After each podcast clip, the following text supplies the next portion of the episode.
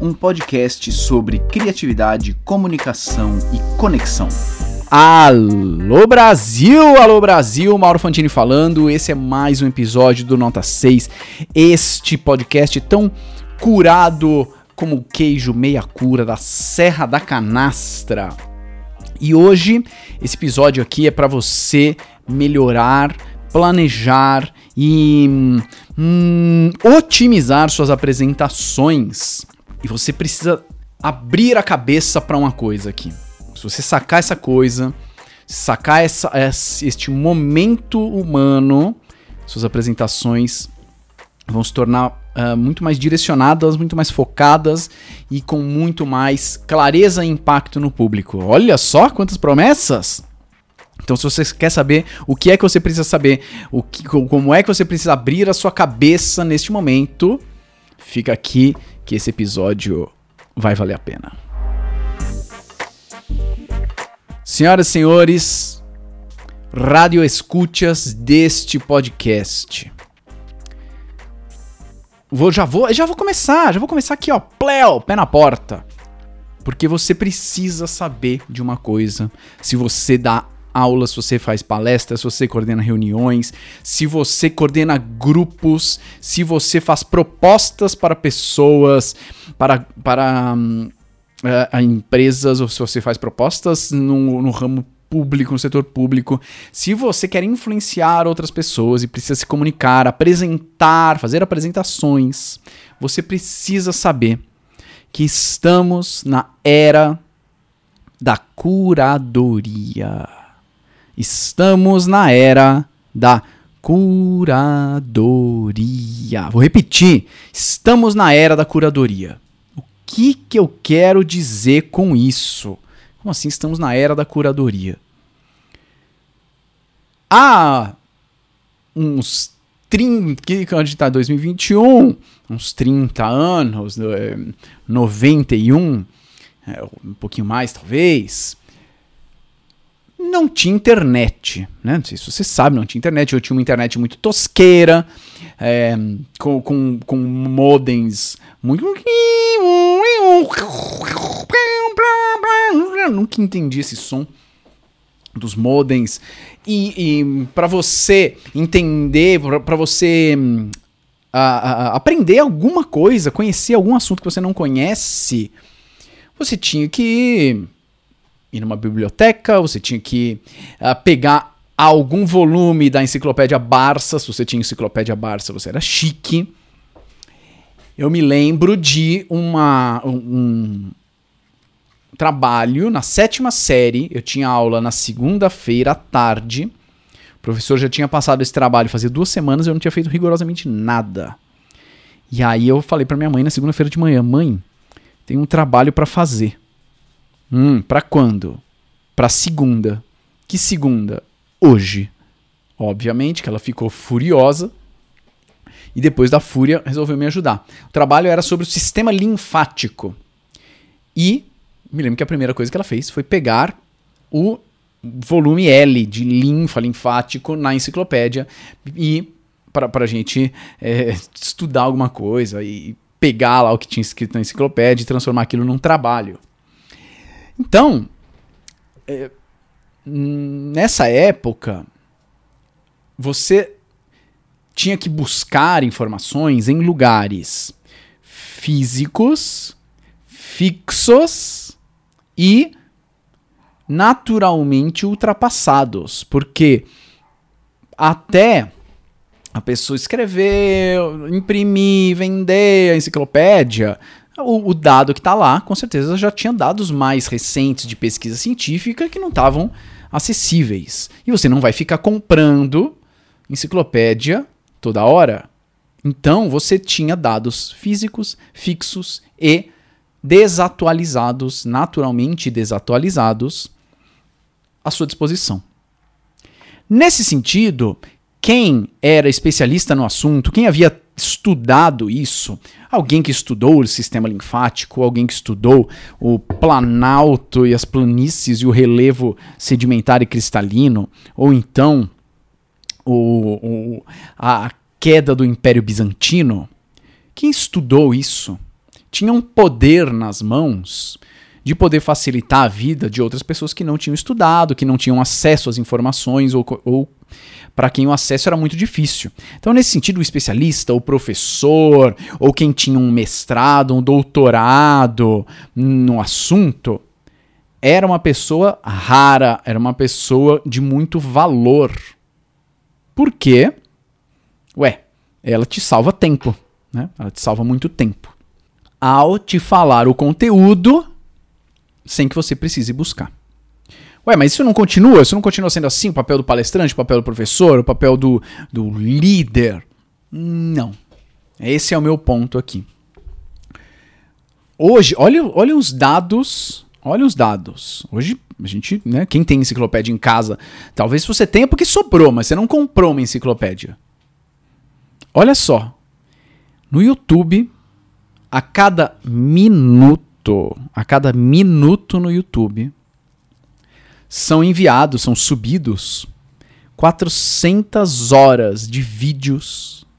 400 horas de vídeos, ou seja, um pouquinho mais do que 16 dias de vídeo são subidos para o YouTube por minuto. A cada minuto, 16 dias de vídeo. Olha a quantidade de conteúdo disponível para você pesquisar. Olha a quantidade de conteúdo disponível. Eu me lembro de um, em um dos grupos do Orkut, que tinha notícias bizarras, era, acho que era o anão vestido de palhaço, mata 5, alguma coisa assim. Tinha um, uma postagem lá de uma notícia em que um amigo tinha apostado com o outro que ele ia conseguir imprimir a, inter... imprimir a internet. Maravilhoso, né? É, é, era muito bom pelo absurdo da coisa, de, de como vai imprimir a internet. A cada minuto, no Instagram, 2,4 milhões de fotos são curtidas. 2,4 milhões de fotos são curtidas. Cada foto é um conteúdo, cada foto conta uma história. Em 2020, 800 mil novos podcasts foram lançados. 800 mil novos podcasts foram lançados. Isso quer dizer que o Nota 6 já é mais velho do que pelo menos 800 mil, 2020, do que pelo menos uns 2 milhões de podcasts, provavelmente. O Nota 6 já é mais velho do que uns 2 milhões de podcasts. Olha a quantidade de informações que temos disponível hoje. É bizonho. É bizonho, é surreal, é avassalador, é assustador. E você pode ter a ideia de que isso é bom. E por um lado é bom mesmo. É bom mesmo. Muita informação, ótimo. Você tem mais dados com que trabalhar, seja sobre produção de, de, de conteúdo em vídeo, seja sobre alfaiataria ou sobre como tocar um berrante. Por outro lado, muita, muita informação, muita instrução, traz um efeito colateral, que é confusão. Quando você tem muita informação, naturalmente você tem o efeito colateral da confusão. E quando você tem o efeito colateral da confusão, isso tende a te travar no que quer que você esteja fazendo. Eu vejo muito isso com na virada das aulas presenciais para as aulas online, em especial na virada das provas presenciais para as provas online. O que acontece quando o aluno vai fazer prova online? Ele tem acesso ao que ele quiser, ele vai pesquisar o que ele quiser para responder as perguntas, por isso que tem que ser boas perguntas. Ele vai ficar conversando com os amigos, né, obviamente. E aí o que acontece? Aumentou absurdamente aumentou absurdamente a quantidade de pedidos e reclamações sobre tempo de prova. Muito embora as avaliações que a gente proponha estejam no mesmo nível não são as mesmas perguntas, porque o cenário mudou, mas estejam no mesmo nível de dificuldade que a gente fazia nas avaliações presenciais, no online aumentou muito a reclamação por, ei, aumenta o tempo, ei, não vai dar tempo, está muito apertado, porque o aluno fica confuso com tanta informação que ele pode acessar. Quando ele está lá no presencial, ele não tem tanta informação, ele não, não pode colar, ele não tem acesso, não tem celular, não tem nada, ele vai trabalhar com o que ele lembra, com o que ele acha, vai fazer um, uma filtração, filtragem, filtramento, filtróloga, enfim, não importa, mental e vai resolver aquele problema. Agora, quando você está com o computador na mão, quando você tem YouTube, Google, Cada janela que você abre, abre novas perguntas e, abre, e aí você abre uma outra e abre novas perguntas, e aí você abre uma outra e você nem lembra mais onde você foi parar. Então, muita informação traz confusão. E é por isso que eu digo que agora a gente está na era da curadoria. Porque as apresentações, as aulas, as reuniões, as palestras, não tem mais tanto valor associado à quantidade de informações que elas trazem. Não tem mais tanto valor associado à quantidade de informações que elas trazem. Não é a duração ou o volume que vai trazer valor. O que vai trazer valor é uma rota eficiente. O Diego, Diego Sale, participou de um dos episódios do Nota 6, acho que o episódio 116, se eu não me engano. Ele disse o seguinte: Ninguém quer conteúdo. As pessoas querem rotas mais rápidas para um destino desejável. Pega essa. Ninguém quer conteúdo. As pessoas querem rotas mais rápidas para um destino desejável. O que é um destino desejável? Quero aprender a ser palhaço. Cara, tem conteúdo infinito. Tem entradas clássicas de palhaço, você pode fazer malabarismo, você pode aprender a dar cambalhota, você pode aprender a improviso, você pode aprender mímica, mágica, é, você pode se especializar em palhaço de hospital, palhaço de circo, palhaço do palco, palhaço na empresa. Tem figurino, maquiagem, música. É infinito. É infinito. Você quer se tornar palhaço? Você vai precisar de alguém para te dar a rota mais eficiente para o seu destino desejável. Eu, como coordenador do Nariz de Plantão, eu, como, co como coordenador das oficinas de treinamento e do, do plano pedagógico do Nariz de Plantão, preciso fazer escolhas, porque a gente não tem tempo infinito, para que as pessoas, os alunos, saiam de lá capacitados para visitar os hospitais. E como que eu faço isso? Escolhendo principalmente o que não abordar. Escolhendo principalmente o que não abordar. Então, muita gente se vangloria de, ah, o meu curso tem duas mil horas, meu curso tem três mil horas. Mas será que essas duas mil horas são de fato necessárias para que o aluno tenha a rota mais eficiente para o destino, dese destino desejável? Esse é o ponto quanto mais você escolhe bem o que não abordar na sua apresentação, mais direta e memorável ela é. Você tem mais clareza, porque você elimina a confusão. Isso quer dizer que eu não vou falar nada, eu vou, vou só. Minha apresentação vai durar um minuto. Não, não é isso que eu estou falando. Você precisa ter conteúdo, você precisa ter argumentos, você precisa ter uma linha de raciocínio, mas ainda existe uma herança na, na, na, área da saúde tem muito isso, ainda existe uma herança de, de achar que eu preciso citar todas as referências bibliográficas, mostrar todos os dados, mostrar todos os gráficos, mostrar todas as tabelas, quando na verdade isso gera mais confusão do que clareza. E ao gerar confusão, você paralisa o público e o público não vai tomar a rota mais eficiente para um destino desejável. Você quer aprender a tirar foto? Tem, infinito? É infinito.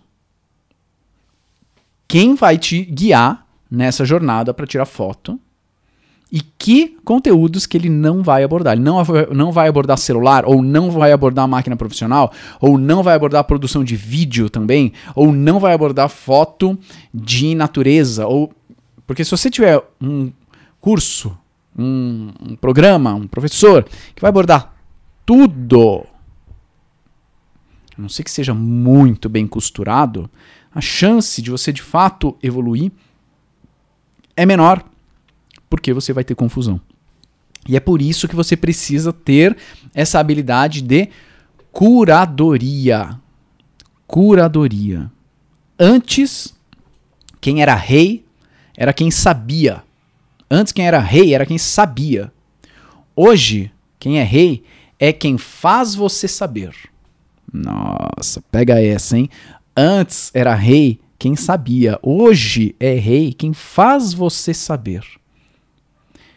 Então, quem faz você saber é um curador, um curador de informações. Assim como o curador do museu, de um museu, se você é chamado para ser o curador do Museu de História Natural, que vai abrir na cidade de Itapecerica da Serra. Olha, você vai ser o curador. Ah, tá bom, eu gostaria de colocar tudo, tudo, tudo, todas as peças, todos os fósseis, todas as pedras, todos os animais, tudo que eu. Tudo, tudo no Museu de História Natural de Itapecerica da Serra. Aí o dono do museu vai falar assim: olha, a gente só tem mil metros quadrados. Mas só mil? Só mil. E aí? E aí que você vai ter que escolher. O que é que vai entrar e principalmente o que, é que não vai entrar.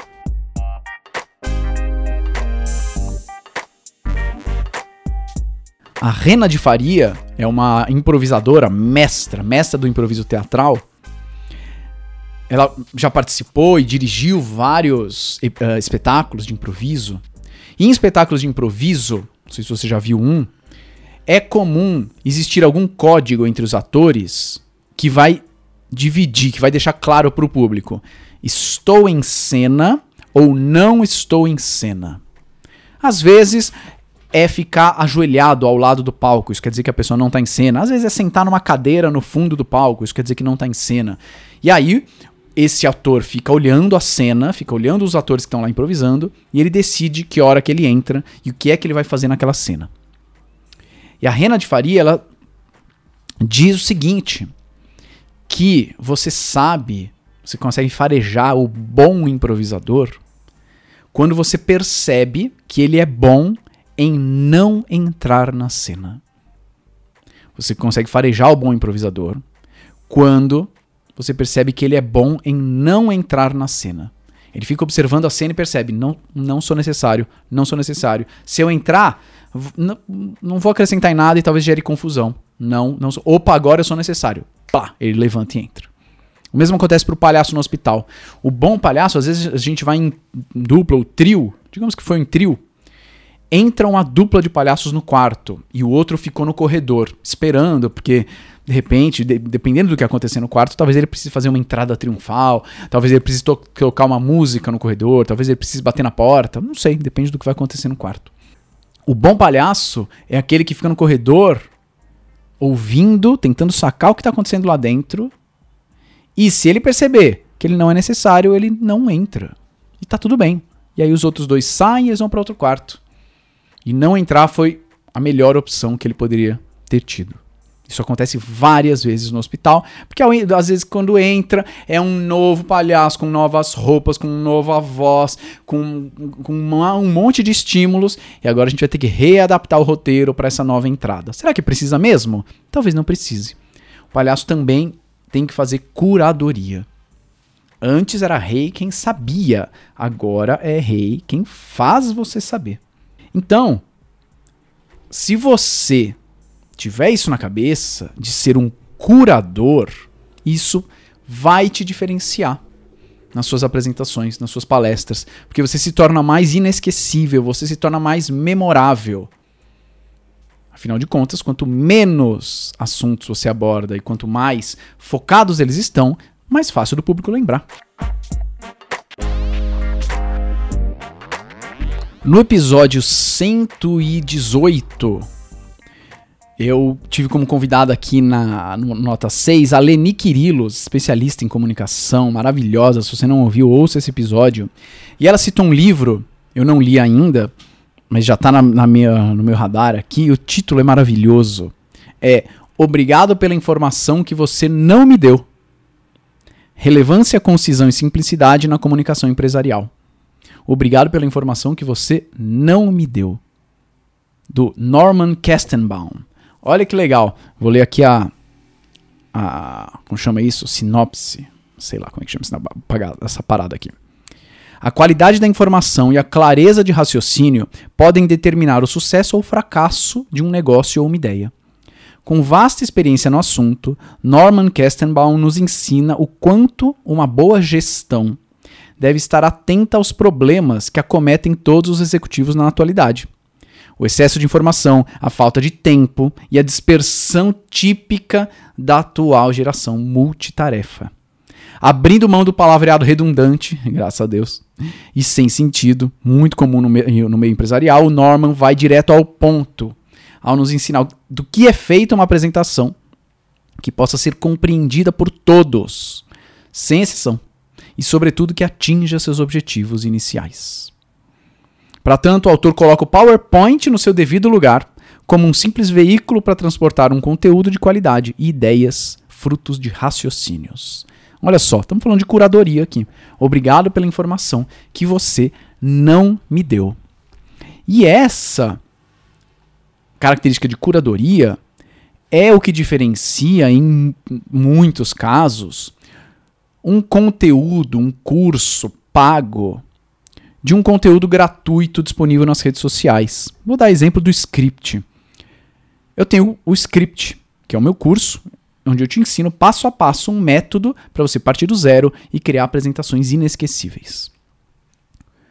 Eu todo dia tô no Instagram compartilhando posts, compartilhando ideias, stories, episódios do podcast, reels, tem um monte de coisa. Já tem um monte de postagem, um monte de informação lá. Mas se você for ver o feed, no meu feed no Instagram, não existe uma linha do tempo, não existe uma sequência lógica. Cada hora é um conteúdo. Não há um encadeamento, não tem uma sequência, não há um direcionamento.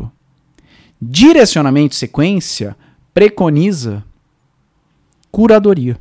Você precisa de curadoria para fazer uma sequência, para falar um caminho. Como é que eu chego no pão de açúcar? Ah, você segue reto, vira a segunda esquerda, depois segue reto mais um pouco, segunda direita, chegou.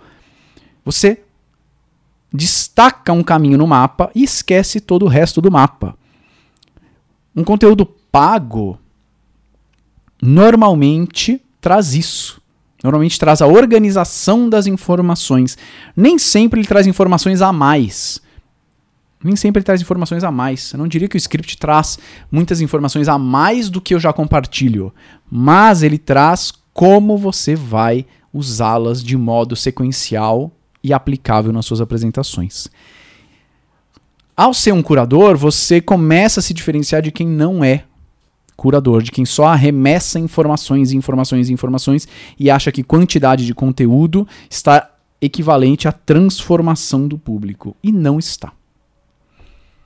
Mauro Fantini, eu quero muito ser um curador. O que eu preciso para ser um curador? Para entrar na era da curadoria e usar a curadoria nas minhas apresentações?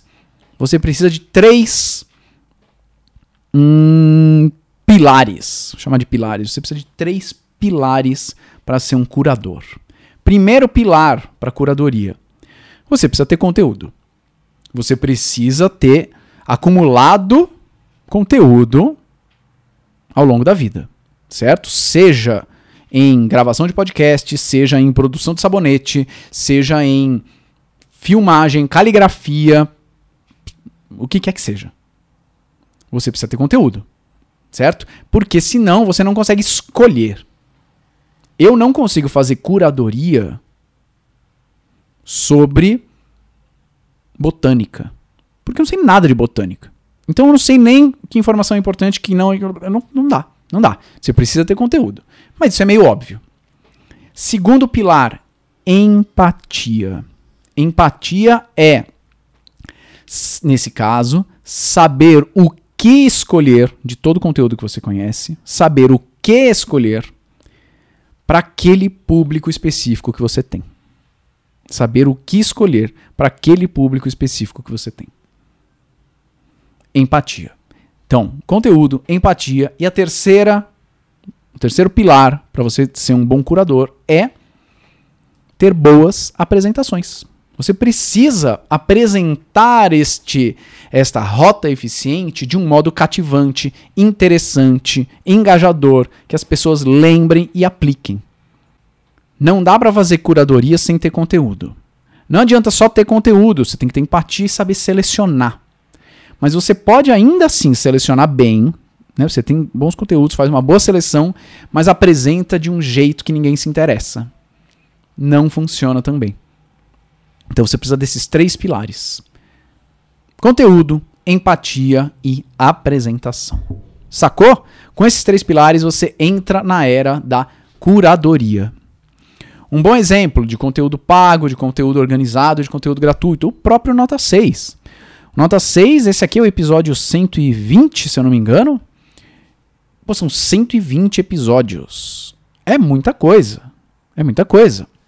Não tem uma sequência se você ouvir todos os episódios do Nota 6, você tira muita coisa dos, de cada episódio do Nota 6. Mas ele não está organizado em forma de curso, ele não está organizado em forma de uma rota eficiente específica para você. Até porque não é essa a proposta. Não é essa a proposta. E o próprio Nota 6 já é um exemplo da quantidade de informações às quais a gente está exposto e como é importante que exista curadoria do conteúdo. Fechou? Se você sacou que você está na era da curadoria, que você precisa embarcar nela, ótimo, trabalho feito e agora é trabalhar conteúdo, empatia e apresentação. Conteúdo é com você, empatia e apresentação. Pode pode me seguir aqui que que vai dar, vai dar certo, vai ser sucesso. Beleza? Muito bem, senhoras e senhores, rádio escuchas. Este então foi mais um episódio do Nota 6. Até o próximo episódio. Tchau.